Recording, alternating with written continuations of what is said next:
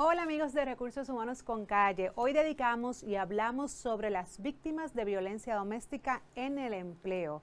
Hay soluciones, hay remedios y herramientas. Muy importante, no te sientas culpable, mucho menos con vergüenza si eres víctima de violencia doméstica en tu trabajo. Hay formas de poder ayudarte.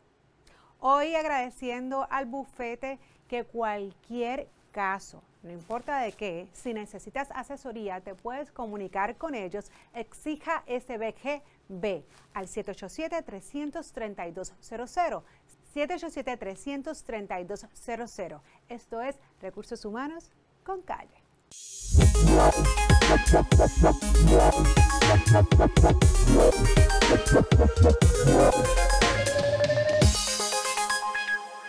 Como les mencionaba, amigos de Recursos Humanos con Calle, si usted es víctima de violencia doméstica, puede o debe, y le recomiendo que vaya a la persona designada en su patrono y lo deje saber. Hay herramientas para esto.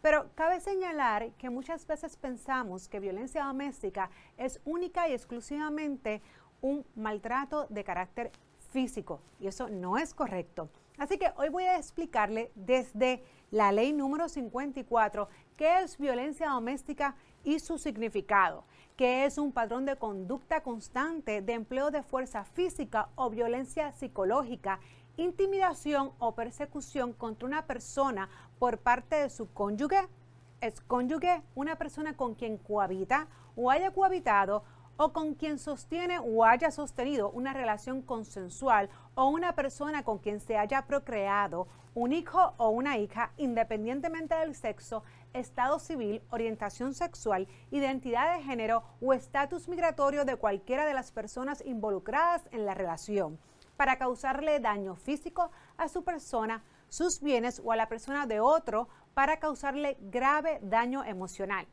Y entonces ahora definimos qué es violencia psicológica bajo la ley 54. Significa un patrón de conducta constante, ejercitada en deshonra, desecrédito o menosprecio al valor personal, limitación irrazonable al acceso y manejo de los bienes comunes, chantaje, vigilancia constante, aislamiento, privación de acceso o alimentación o descanso adecuado, amenazas de privar de la custodia de los hijos o hijas o destrucción de objetos apreciados por la persona, excepto aquellos que pertenecen privativamente al ofensor. Entonces quiero dejarte saber hoy que si eres víctima de violencia doméstica, la ley 217 del 29 de septiembre del 2006 establece como obligatorio para el patrono de la empresa privada o de las agencias públicas gubernamentales el establecer e implementar procedimientos y guías a seguir cuando ocurren situaciones de violencia doméstica en el lugar de trabajo, o sea, el protocolo para manejar situaciones de violencia doméstica en el lugar de trabajo, es por esto que los patronos tienen la responsabilidad de desarrollar un protocolo con procedimientos específicos de acuerdo a las necesidades de su lugar de empleo para manejar situaciones de violencia doméstica en el lugar de trabajo. Es importante mencionar que cada caso es diferente y que se trabajan de forma diferente, pero todos, todos deben ser trabajados de forma responsable, confidencial, rápida y eficiente. Todos los patronos mínimo deben tener, uno, declarar y divulgar la política. Es decir, la empresa preparará su declaración de política institucional acorde con la política pública de la no tolerancia a la violencia doméstica. La misma será colocada en lugares visibles para el personal y visitantes. Número dos, designar un personal en cada institución.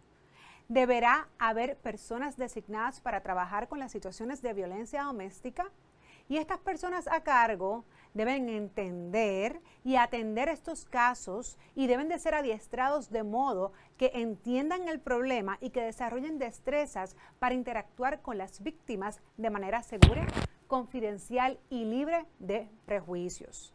Número 3 garantizar privacidad y confidencialidad en todos estos procesos. Se debe proveer un ambiente de privacidad y confidencialidad en que la persona afectada se sienta cómoda y segura para discutir su situación de violencia doméstica.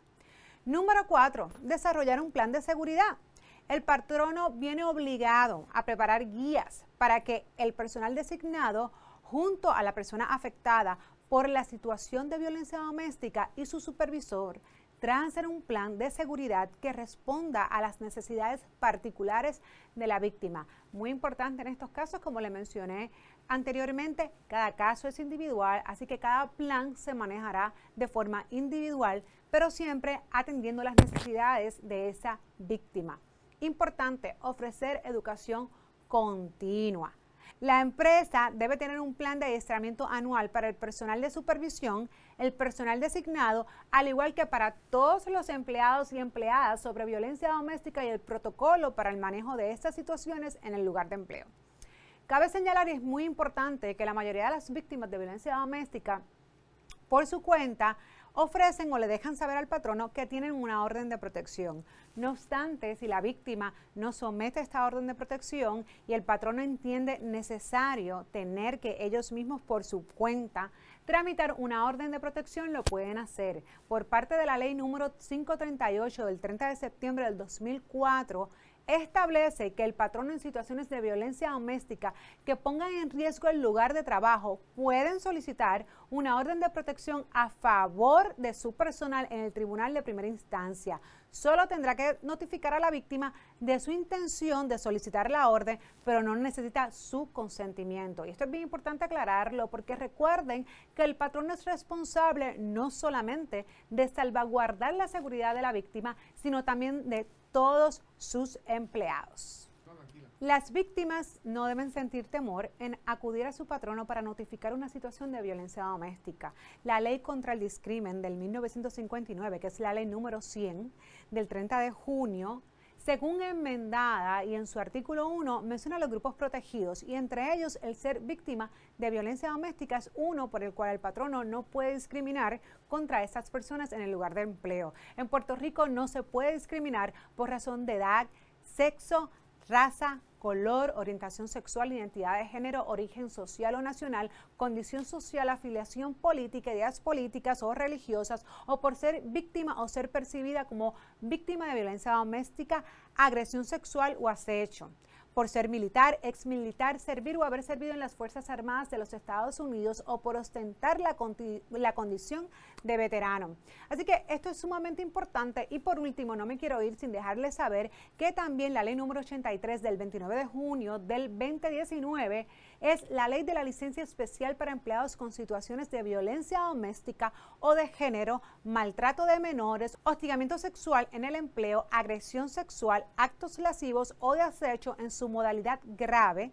Y esta licencia concede 15 días sin sueldo anuales a estos empleados para contribuir y que puedan atender las situaciones de violencias justificadas, que según la ley se establece los criterios de elegibilidad como siguen. Proveerles acomodo razonable o condiciones flexibles de trabajo para otros fines relacionados. En su artículo 5 menciona que el uso de la licencia especial es para cuando se relacionen a los propósitos de esta ley, el empleado podrá acogerse a la licencia especial para, entre otros, atender las siguientes situaciones.